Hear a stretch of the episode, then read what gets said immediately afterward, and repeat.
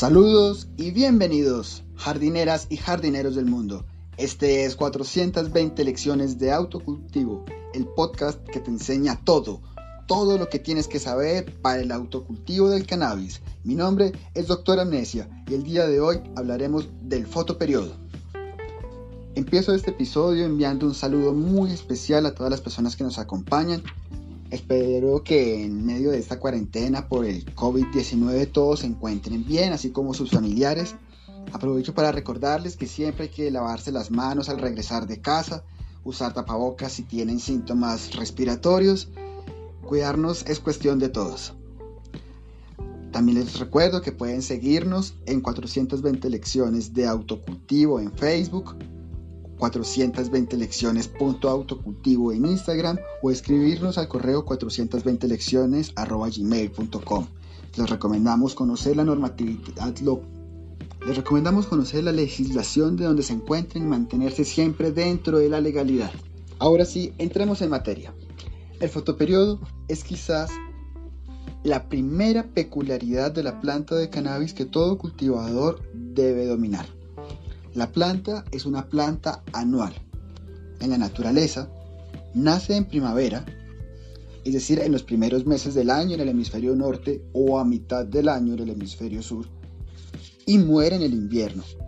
Durante este periodo, durante el año, la planta debe germinar, crecer, florar, fecundar sus flores para producir semilla y garantizar que con su muerte a final de año caigan esas semillas al suelo para iniciar un nuevo ciclo del año que viene. La planta, por lo tanto, posee mecanismos para reconocer el momento del año que está viviendo y comportarse de acuerdo a la estación.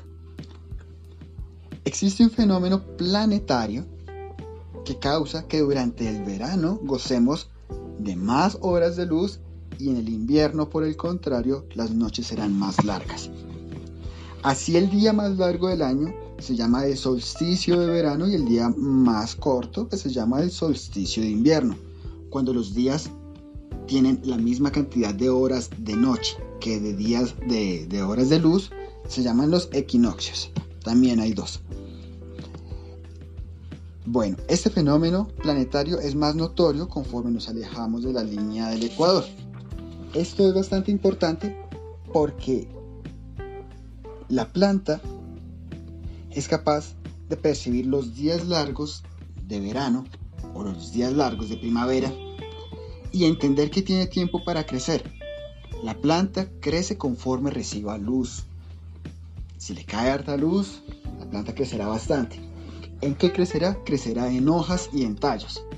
Este periodo se llama el periodo vegetativo.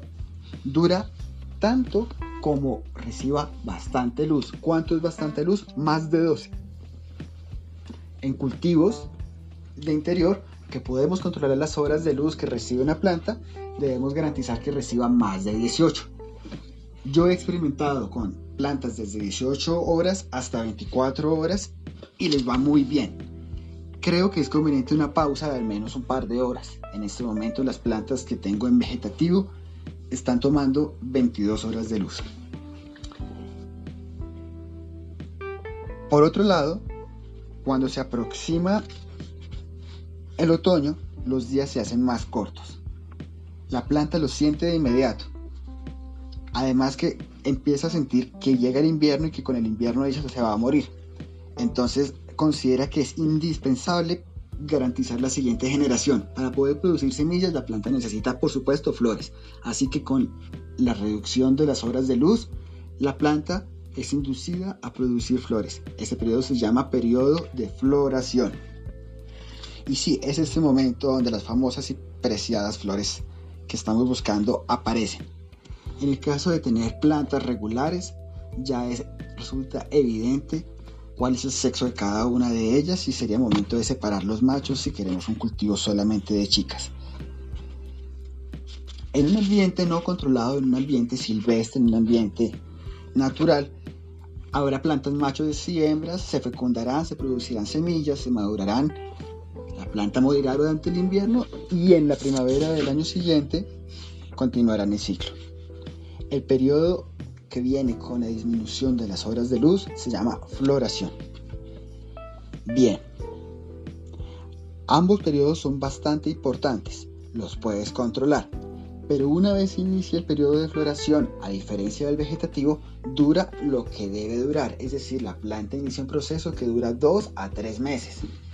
No lo vas a poder hacer más largo. Si, te demoras más, lo que va a pasar es que la cosecha se va a dañar. Si lo haces antes, las flores van a estar inmaduras. El vegetativo sí puede durar cuanto tú quieras. Más adelante, en futuros episodios, hablaremos de los detalles de cada uno de estos momentos de la planta. Ambos periodos son bastante importantes. En interiores el control de la floración se da cuando reduces la luz a 12 horas y 12 horas de oscuridad. Espero que estos conocimientos les hayan servido y hayan explicado un poco más el comportamiento natural de la planta. Espero que lo puedan aplicar a sus propios cultivos. Hasta pronto, jardineras y jardineros del mundo. Ha sido un gusto tratar esos temas con ustedes. El próximo episodio hablaremos de variedades de cannabis. Recuerden lavarse mucho las manos, mantenerse siempre dentro de la legalidad y planta la planta.